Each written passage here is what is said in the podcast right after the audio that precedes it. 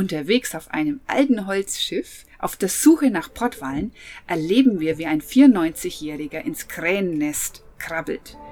Und top of it war da wirklich starker Seegang. Tief beeindruckt von diesem Erlebnis erzählen wir und unterhalten wir uns mit Schweizern, die ihre Zelte abgebrochen haben und ausgewandert sind.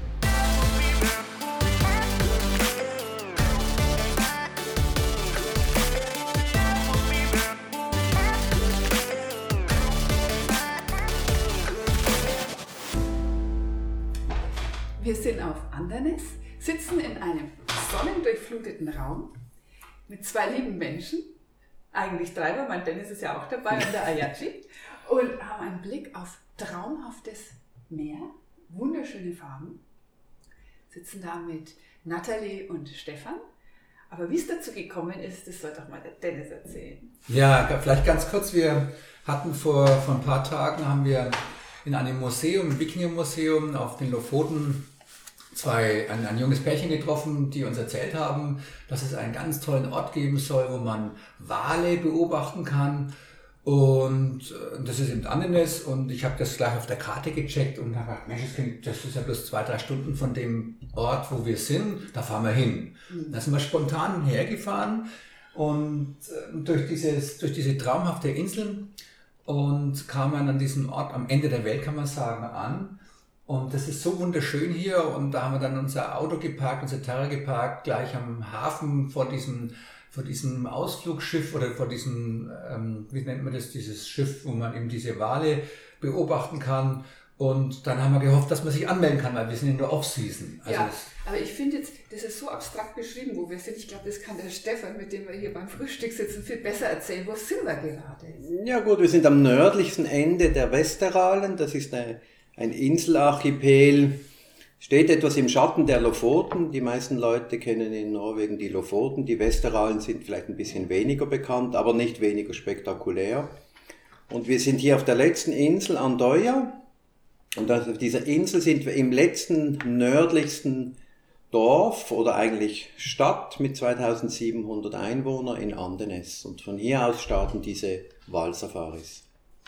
Ja, und jetzt möchte ich mal kurz erzählen, wie wir dich kennengelernt haben. Genau, wir hatten dieses Wahnsinnsglück, ja. dass da gestern noch, noch ein Schiff gegangen ist. Ja, das waren noch 40, also glaube ich, eine Schulklasse drauf und äh, ein paar Touris und äh, wir halt, wir haben 40 Leute, 80 glaube ich passen drauf, Stefan, mhm. ne? Auch das Schiff. Spiegelglatte See. Spiegelglatte See, beste Bedingungen. Und wir haben im Netz schon gelesen, dass den Leuten teilweise schlecht wird und ähm, ja, und äh, ich denke mal, ja, was soll's, also das ist ja heute ist ja Traumwetter. Und dann, ich sagte, Dennis, brauchst du dir überhaupt keine Sorgen machen, dir wird es bestimmt nicht schlecht. Ja, genau. Ich habe dann vorher noch zwei Tabletten genommen, weil ich, man, mir wird's, ich, ich bin kein Mensch, dem, es leicht seeschlecht, äh, seekrank wird, sondern das ist halt, das passiert halt dann so der mittlere, im mittleren Bereich. Also manche fangen schon viel früher sich an zu übergeben als ich, aber egal. Naja, wir hatten ja, bevor diese Tour losgeht, eine wunderschöne Museumstour. Ein Museum, kann man das eigentlich Museum nennen? Es ist eine Ausstellung, oder? Ja, es ist nicht ein Museum im klassischen Sinn mit Objekten, da, wo man durchschlendert und sich das einfach anschaut. Die Idee vom Wahlzentrum hier in Andenes ist, dass man den Leuten etwas ähm, vermittelt, etwas mitgibt über die Wale. Und dann gibt es auch nur geführte Touren im Museum. Ja, und das hast du wirklich mit Überzeugung gestern gemacht. Also ich bin überzeugt deshalb, weil es mir irre viel Spaß gemacht hat. Zum einen durfte ich da echt Wissen generieren auf eine Art, die leicht fällt, weil es bunt gemacht war, im wahrsten Sinne des Wortes bunt. Also es gab Tafeln und du hattest so einen schönen Wal in der Hand, einen kleinen Wal und hast am Hand von diesem zauberhaften Stofftier was erklärt.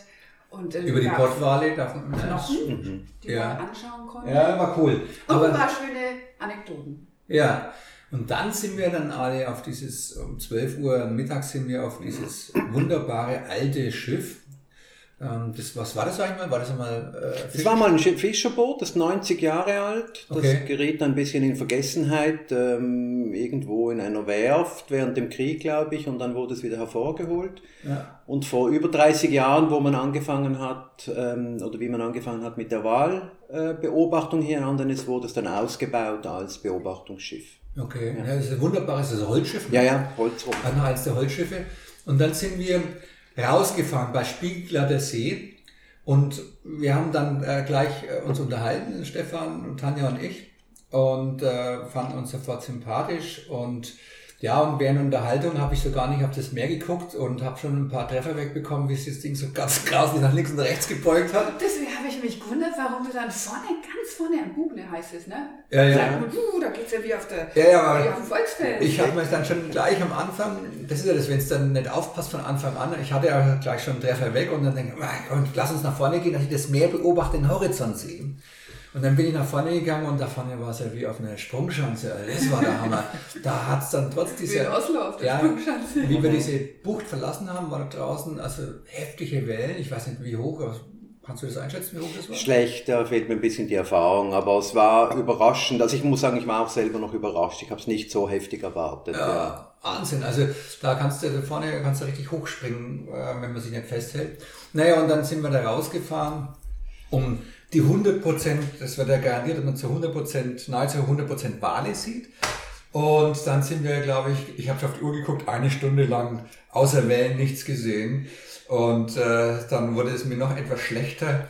Und nach anderthalb Stunden und so. Und ich glaub, Aber es wurde nicht jedem schlecht. Nee, nee, nee. Also nee. es ist so es ist ja, unterschiedlich. Immer halt dann gerade so veranlagt ist an dem Tag, würde ich mal sagen. Ja, yeah, mich hat es halt diesmal erwischt. Ich muss dazu sagen, ich habe die ganze Nacht vorher noch äh, Polarlichter gejagt. Ich habe Polarlichter fotografiert bis früh um 4 Uhr und habe wenig geschlafen und hatte nasse Schuhe an und äh, egal. Du naja, warst ein bisschen übernächtigt. Und dann, glaube ich, sind wir äh, was um die 32 Kilometer rausgefahren. Mhm. Das war also auch für mich ein neuer persönlicher Rekord. So weit mussten wir eigentlich noch nie rausfahren, um die Wale zu finden. Ja.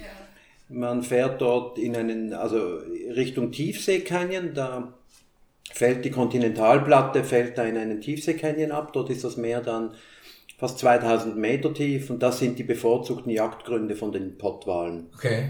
Aber in der Regel oder in der Vergangenheit waren sie näher. Also, dass wir so weit rausfahren mussten, das war dann schon bei diesem Wellengang anstrengend, ja. Das ja. ist so, ja. Aber wir haben dann, ihr habt es dann, ihr macht es dann wie, dass ihr die findet?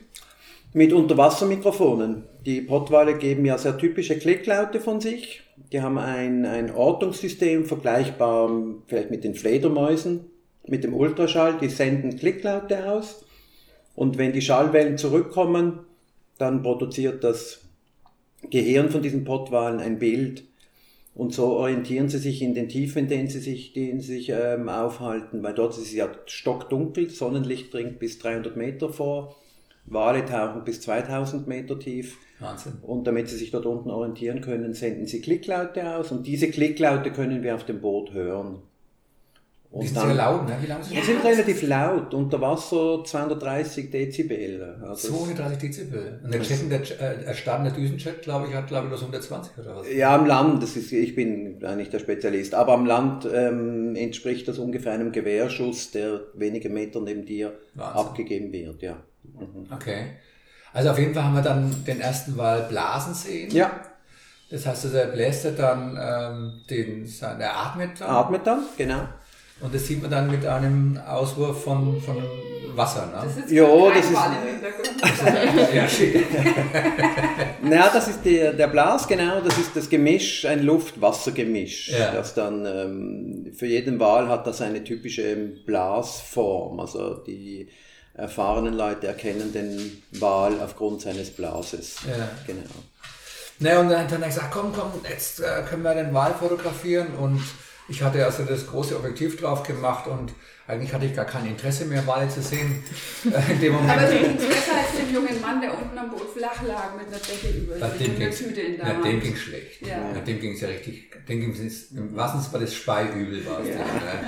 Und naja gut, dann habe ich mich da aufgemacht und habe äh, versucht, ein paar Bilder zu schießen. Ich glaube, das ist nichts geworden. Doch, doch, ich habe schon mal reingeguckt. Ja, das also, da sind schon ein paar Flossen, die wir da anschauen können. Dann irgendwann auf unserer Webseite, ja. Wenn wir uns aber anschauen. Naja, und insofern war das dann doch erfolgreich. Wir haben dann Teil Wale gesehen und sind dann nach äh, irgendwie, glaube ich, fünf Stunden hat die Ausfahrt mhm. gedauert, ne? Ja. Sind wir dann zurückgekommen in, in diesen wunderbaren kleinen Fischerhafen. Ich war tief berührt und beseelt bin ich vom Bord gegangen. Ja.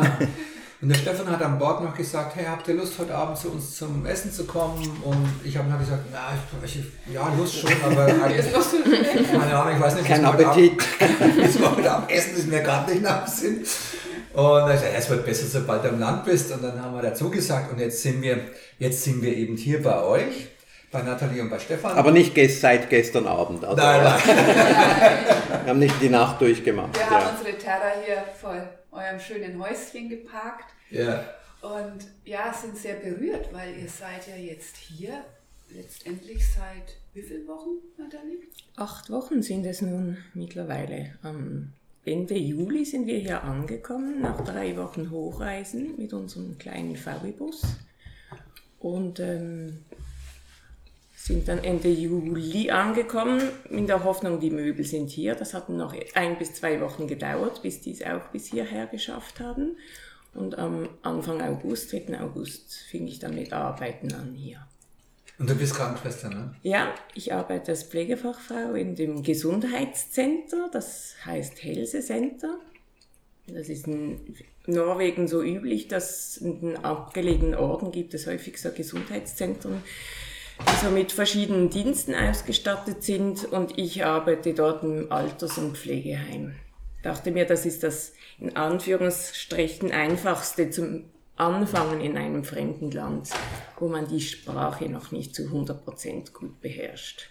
Ja, aber du, du hast, hast die Sprache gelernt. Ne? Ja, du hast das angeeignet. Ja, ich habe mir die Sprache angeeignet zu Hause selber mit Bubble, um für die auch noch Reklame zu machen. ähm, das war das Einzige, das ich gefunden hatte, weil ich wusste, wenn ich als Pflegefachfrau arbeite, dann muss ich die Sprache des Landes können. Ja, ja. Und ähm, Sprachkurse gab es nicht an dem Orden der Schweiz in Basel, wo wir gelebt haben damals. Also habe ich mich umgeschaut und habe gedacht, ich sehe mich nach dem Sprach-App um und das hat mich gut gedünkt und so habe ich mir mal Stunde für Stunde und Tag für Tag dann innerhalb von zwei Jahren einen Sprachschatz angeeignet und habe mir noch Bücher dazu gekauft Wahnsinn. und habe noch mit der Tochter einer Freundin, die Norwegerin ist, dann ein Jahr lang jede Woche eine Stunde Norwegisch sprechen können dürfen, weil das war das Problem. Ich konnte ja immer alles nur theoretisch lernen und ja. nicht praktisch umsetzen. Faszinierend. Ja, und jetzt ähm, bin ich hier mit meinem in Anführungsstrichen Hochnorwegisch. Es gibt ja zwei verschiedene Norwegisch, das Nynorsk und das Bukmal. Und ich habe das Buch mal gelernt und das spricht man, sagt, sagt man eigentlich am reinsten in Oslo, also in Oslo und Umgebung, aber wir sind ja hier in Nordnorwegen, das heißt, das ist wie man, wenn man ähm, Hochdeutsch lernt und dann irgendwie nach Bayern kommt. Naja. Ja, ja, und, ähm, ja, es sind ganz viele Dialekte. So, das ist jetzt die zusätzliche Herausforderung hier, die Leute wirklich zu verstehen. Und ähm, verstanden werde ich eigentlich meistens ganz gut, aber ähm, dass ich verstehe, was Sie mir sagen auf Ihrem Dialekt, das ähm, geht mittlerweile nach zwei Mon Monaten schon sehr viel besser. Also da können wir echt gratulieren. Ich sag mal, und der, Stefan, also dein Mann, der jetzt auch hier mit sitzt, ähm, Stefan, äh, du arbeitest jetzt als, als Tourguide oder, oder ich arbeite als Tourguide eben bei, bei Wahlsafaris, wo wir ja gestern die Tour zusammen gemacht haben. Ja. Die Saison neigt sich jetzt aber langsam dem Ende zu im Moment. Ja. Ähm, Schiffe werden ja dann auch in die Werft gebracht, müssen überholt werden, revidiert, repariert werden. Ja. Und erst so im Dezember fängt dann aber die Wintersaison an. Im Dezember? Mhm. Das ist kalt, ne? Es geht, natürlich ähm, wird gern Minusgrad, minus 5, minus 6, 7 Grad, aber sogar wirklich kalt wie im Landesinneren, dass es mal minus 20 Grad hat, das ist eher die Ausnahme. Es wird halt sehr stark vom Golfstrom beeinflusst. Der hier vorbeifließt. Der da draußen vorbeifließt und sich dann hochzieht bis weit über Norwegen hinweg hinauf, genau. Okay, okay. Das ist der Grund, warum das Meer nicht gefriert hier, weil ich habe mal gelesen und ich meine gehört, dass es bis zu 24 Plusgraden ausmacht. Ach, der Golfstrom. Der Golfstrom beeinflusst die Temperatur der Küste, ja. nur der Küste, das sieht man auf den Aufzeichnungen gut, sind bis zu, vier, also bis im Schnitt 24 Grad wärmer als im Landesinnern. Und das kühlt sich wirklich ab. Es gibt so Farbkarten, wo das mhm. sehr eindrücklich zu sehen ist. Ja, beeinträchtigt ja unser Weltwetter, ne? Ja. Ich meine, deswegen ja. ist das so wichtig. Ich meine, da tut sich auch gerade was im Golfstrom. Ja. Aber jetzt wollte ich noch weiter fragen. Wolltest du was fragen, Tanja? Oh ja, ich, würde, ich würde mich total interessieren, wie das ist. Ich hab, ihr habt ja in der Schweiz komplett euer Häuschen, alles aufgegeben und ja. seid hierher gezogen.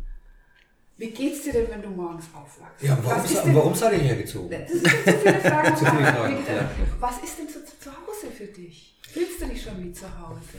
Ja, das ist etwas besser mittlerweile. Ich fühle mich schon mehr zu Hause als ganz am Anfang.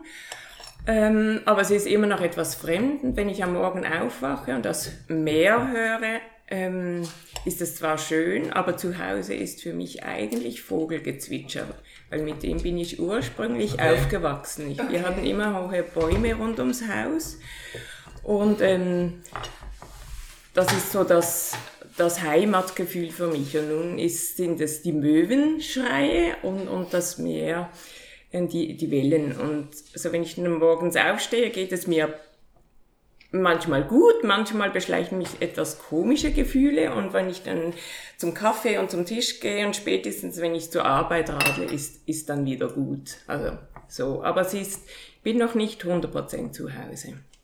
Das fehlt ja, es dauert etwas. auch. Also wir stellen fest bei unseren Reisen, also bei mir ist es immer so, nach sechs Wochen fange ich an, ein bisschen freier zu werden. Nach drei Monaten fange ich an, abzuschalten, so im Schnitt auf die letzten 30 Jahre gesehen und wirklich frei, also frei von, von den Verbindungen mit der Heimat, da sind wir nach einem Jahr. Also da fange ich dann wirklich, dass ich dann dort bin und, mhm. ne, also, das finde ich interessant, also da habt ihr noch ein bisschen Zeit vor euch für dieses wirkliche Freisein. Ja, wobei, da kann es ja auch, also hier bei ihm anders. doch jetzt hier komplett neues Zuhause geschaffen. Ja. Wir hingegen, wir haben ja unser Zuhause noch in Deutschland mhm. und dürfen mit unseren Fahrrädern oder der Terra längere Exkursionen machen, so würde ich es mal nennen, und sind dann in der Welt zu Hause. Ja. Mhm. Das ist trotzdem ein Unterschied. Also wenn Wir können sagt, immer wieder zurück in unser, in unser ursprüngliches Zuhause. Ja, und da ist es die Frage, wie definiert man Zuhause? Und du hast mir vorhin noch mal irgendwie eine Anekdote erzählt von der Definition von Zuhause, mhm. die fand ich so berührend. Ja, für mich war es das erste Mal, dass ich so gemerkt habe, wann ich zu Hause bin, ähm, als vor, das ist mindestens 20 Jahren her, bei der Arbeit damals, äh, auf der Nachtwache eine Studentin, die Diplomatentochter war, erzählt hat, ähm, sie sei zu Hause, wenn ihr Zimmer eingerichtet war. Und ich hatte sie damals gefragt, weil ich umgezogen war von einem von einer Kleinstadt in ein Dorf und ich hatte eine Krise, weil ich mich nicht zu Hause gefühlt hatte und ich habe gar nicht verstanden, warum ich mich denn nicht zu Hause fühle und was denn eigentlich mein Problem ist. Mhm. Und als sie mir das erzählt hat, habe ich eigentlich das erste Mal darüber nachgedacht, wenn ich denn zu Hause bin und ich merkte, mir reicht das Zimmer oder das Haus oder die Wohnung nicht, ich bin in der Umgebung zu Hause. Und das war in der Zeit, ähm, so die Rottweiler-Geschichten und die Schwierigkeiten mit den Hunden, die Kinder verbissen hatten, rumgingen. Und wir hatten damals ein Rottweiler-Gemisch von Hund und die Leute gingen mir aus dem Weg. Okay. Die wechselten das Rottweiler, die grüßten mich nicht damals ja, in dem Dorf.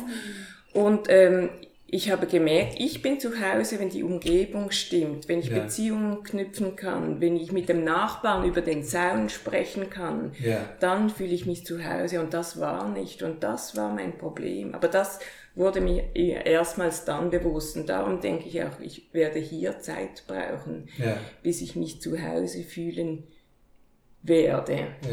Ähm, nicht, weil die Leute in der Umgebung nicht freundlich sind, da haben wir ja jetzt auch schon Kontakte knüpfen können, sondern bis es so eine gewisse Normalität und auch Beziehungstiefe gibt, die mir wichtig ist.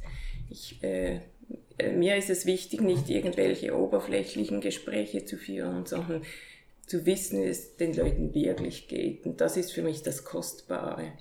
Wenn mir zum Beispiel der Nachbar wie er es mir gesagt hat, als er uns den geräuchten Lachs geschenkt hat, was wir auch gestern davon hatten, hat er plötzlich gesagt, ähm, ja, jetzt kommt, ah, ich sagte, ah, ist ja so, so herrlich Wetter hier, jetzt, oder? Ist ungewöhnlich für Nordnorwegen. Und ah, er hat gesagt, ja, aber jetzt kommt ja die Mörketit, das ist die Dunkelzeit hier.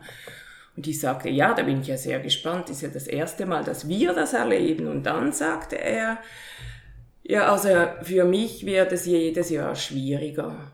Echt? Ich, ja, Und dann war ich erstaunt, er ist etwa im gleichen Alter wie, wie ich geschätzt, um die 50. Und ich fragte dann, ja, was ist denn schwierig? Oder was empfindest du denn schwierig? Und dann sagte er, ja, ähm, die Dunkelzeit er hätte ihm als Jung nichts ausgemacht, aber jetzt ist er ja so antriebslos und ähm, so müde und etwas so deprimiert und das würde ihm doch echt zu schaffen machen. Okay. Und da merke ich, das sind die Gespräche, die ich spannend finde. Wenn ja. ich da andocken kann mit ja, Nachbarn oder mit Leuten, ja. dann komme ich eigentlich zu den Punkten mit den Menschen, die ich toll finde. Und das braucht aber Vertrauen, oder? Der war jetzt sehr offen und hat mir eigentlich so ein bisschen sein Herz ausgeschüttet. Und ich habe ihm gesagt, ja, jetzt weiß ich ja, zu wem ich kommen kann. Wenn es mir nicht gut geht, dann komme ich zu dir und habe so eine Umarmung angedeutet. Und das gibt dann so eine wie eine drei Etagen tiefere Beziehungsebene, die ganz Absolut. kommt. Gut erklärt, ja. Das also, weil du gestern das auch von der, von der älteren Dame in der, im, im Krankenhaus, oder Krankenhaus ist es ja nicht erzählt hast, wie die gesagt hat, die, oh ja. Dass es sich verändert hat. Genau, die hat mir auch von der Mörketit erzählt. Genau, das ist eine 94-jährige Patientin, ähm, und die hat mir gesagt, wir hatten es von der Dunkelzeit nach dem, irgendwie dem schönen Wetter. Wetter ist hier sehr oft ein Thema. Es gibt auch ganz viele verschiedene Ausdrücke zum Thema Wetter, wie es, glaube ich, sonst nirgends gibt. Auf jeden Fall hat sie gesagt, ja, also die Dunkelzeit oder Mörketit, heute sei ja nicht mehr das wie früher. Also das wäre ja ganz anders gewesen. Ich habe am Anfang gar nicht recht verstanden, was sie meint damit, weil ich denke, ja, aber dunkel ist doch dunkel und, und war es denn früher länger dunkel als heute? oder und habe dann nachgefragt und sie hatten gesagt, nein, heute gäbe es ja überall Licht. Das würde ja alles sehr äh, erleuchtet und das gäbe ja Straßenlampen und, und äh, elektrisches Licht und das gab es früher, halt als sie aufgewachsen war als Kind nicht, sondern gab es nur halt Kerzen und ich weiß nicht was, Petrol- oder Öllampen ja. und da war es wirklich dunkel und kalt. Ja. Und da dachte ich auch, ja, das stimmt natürlich, ja, habe ich gar noch nie darüber nachgedacht, natürlich, ja. Fand ja. ich auch sehr spannend, ja.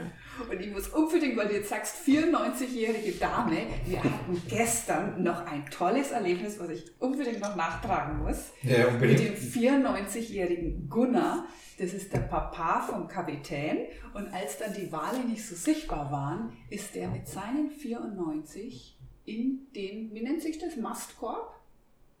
Ich frage mich nachher nochmal, es fällt mir gerade nicht ein. Ja, da gibt es so einen Aussichtspunkt. Ja, ja, ja, auf den Mast hochgeklettert. Auf ja, den Mast hochgeklettert, das ist echt hoch. Mhm. Schiff. Ich habe gedacht, ich sehe nicht richtig. Und das Schiff hat, das hat unten schon brutal geschwankt, dass ich gedacht habe, wenn ich nicht festhalte, falle ich über Bord. Aber der Typ da oben, der 94-Jährige, also, das ist, finde ich, sehr positiv, weil wir sprechen ja oftmals über das Altwerden, also Menschen sprechen über das Altwerden und äh, über irgendwelche Demenz und Herzinfarkt und allen Scheiß. Aber es gibt auch was ganz Positives. Es gibt Leute, die sind mit 94, die den Mast hochklettern. Mhm. Ja, und wir haben ja mit der Terra neben dem Schiff geparkt. Ja. Und als dann alle nach Hause sind und ich mit Mayachi spazieren war, ratet mal, wer mit dem Fahrrad nach Hause gefahren ist. Der 94-jährige Kutter, ne? Aber ich möchte noch ganz kurz abschließend sagen, beim Stefan, ähm, Stefan, du, wie fühlst du dich jetzt hier mit dem, mit dem, ähm, was hast du vorher gemacht und dann mit dem, ja, mit dem Tourguide sein? Ist das jetzt toll für dich oder? Also ganz kurz, Krähennest heißt das, glaube ich, dort oben. Krähennest heißt genau. ja, ja, ja, genau. Das wollte ich noch kurz nachliefern. Äh, ja, also ich habe schon Erfahrungen im Ausland gemacht. Ich war in meinem vorherigen Leben quasi äh, fast 30 Jahre bei einer Schweizer angestellt und Schweizer Bank angestellt und war für diese Bank auch im Ausland. Also für mich ist die Erfahrung ins Ausland gehen nicht ganz neu. Und ich war ja in den Wintermonaten Januar, Februar, März schon hier. Also ich wusste, was auf mich zukommt. Ich habe das Haus auch damals schon gesehen, in dem wir jetzt wohnen. Und ich fühle mich hier sehr, sehr wohl. Ich genieße diese, diese unberührte Natur, die ständigen Änderungen der Lichtsituation, äh, die Elche, die auch schon bei uns vor der Terrasse hier unten spazieren gegangen Echt? sind. Mhm. Ja, ja, mhm. gleich am Anfang waren hier drei Elche unterwegs. Äh, Seeadler. Also ich fühle mich hier sehr, sehr wohl. Und ich weiß eigentlich jetzt schon, äh, wenn wir eines Tages zurück in die Schweiz gehen, dann wird es mir zu eng sein. Das spüre ich. Wollt ihr zurück in die Schweiz? Du, das lassen wir offen. Ja, genau, gute Idee. Das das, wir haben uns da nicht irgendwie gesagt, wir müssen das irgendwie jetzt so und so lange aushalten ja, oder ja. durchziehen. Ja. Wir lassen das wirklich offen. Das ist, war jetzt für mich eine wichtige Frage auch. Das finde ich eine sehr gute Antwort. weil dann hat man keinen Druck. Ja. Man muss jetzt hier nicht alt werden, man bleibt Ja. hier sagen, weil Ja, ja. Spaß Da fällt hat. genau. Und ja, gute Idee. Ja. Also auch wenn es jetzt nicht gegangen wäre, dann hätten wir die Zelte abgebrochen, wären wieder zurück, Ja, ja. auch nach kurzer Zeit. Äh, Ja, fällt uns kein Zacken aus der Krone. Ja. Jetzt zu deiner Frage, ob mir die Arbeit gefällt. Ja, für mich ist das ein, ich lebe ein Leben mittlerweile, wie ich es mir immer gewünscht habe. Ich bin sehr viel draußen, ich habe Kontakt mit Leuten, treffe immer wieder interessante Leute, die wie ihr jetzt zum Beispiel unterwegs sind auf der ganzen Welt. Und ich habe mich, obwohl ich ganz was anderes gemacht habe, immer schon sehr für die Natur interessiert, geprägt von meinem Vater und Großvater. Und ich vermittle eigentlich auch gern Wissen. Da anscheinend kommt das auch äh, ganz nett an bei den, bei den Gästen. Also bei ich- uns auf jeden Fall. Ja. Und bei Ja, den ich- anderen, wie ich mitbekommen habe, auch. auch, okay. Gut. Ähm, ja, also ich fühle mich sehr wohl hier. Super. Ja. Mhm. Und jetzt, äh, ich weiß es, irgendwie- wir werden dann wieder Fragen kriegen, wo wir das eigentlich gemacht haben. Äh, Sag doch mal, wo man dich finden kann, für wenn man Wale sehen möchte. Da haben wir einfach Ja. eine Website, ne? Ja, www.whalesafari.no oder im Google, machen wir für die auch noch Werbung, Walsafari Andenes eingeben, dann, dann findet man das auf jeden Fall. Und dann kann man online eine Safari buchen oder einen Tourtrip. Man muss aber damit rechnen, jetzt in der Nachsaison und auch in der Wintersaison, dass ähm, eine Tour abgesagt wird, weil die Winde zu stark sind, das Wetter es nicht zulässt. Und daher ist es gut, wenn man vielleicht mehr wie nur einen Tag dafür einplant, Ja, dass klar. man ein bisschen flexibel Ja, ist. man kann ja hier auch super Touren machen. Man Ja, kann ja. wunderbar wandern, äh, Ja, es die ist toll, Natur genießen. wunderbare Landschaft, Ja. äh, Landschaft wunderbar Gegend. Und wir freuen uns total, dass es für uns so spontan geklappt hat und dass wir euch obendrein kennenlernen durften. Es ist eine sehr, sehr schöne Bereicherung. Ja, wir bedanken uns auf jeden Fall nochmal für das tolle Abendessen. und, Ja, das schöne Frühstück. Und das hauen wir jetzt mal noch rein, oder? Genau, Mahlzeit. Dann Grüße aus äh, bis Norwegen. bald mal wieder. Ciao. Tschüss. Tschüss.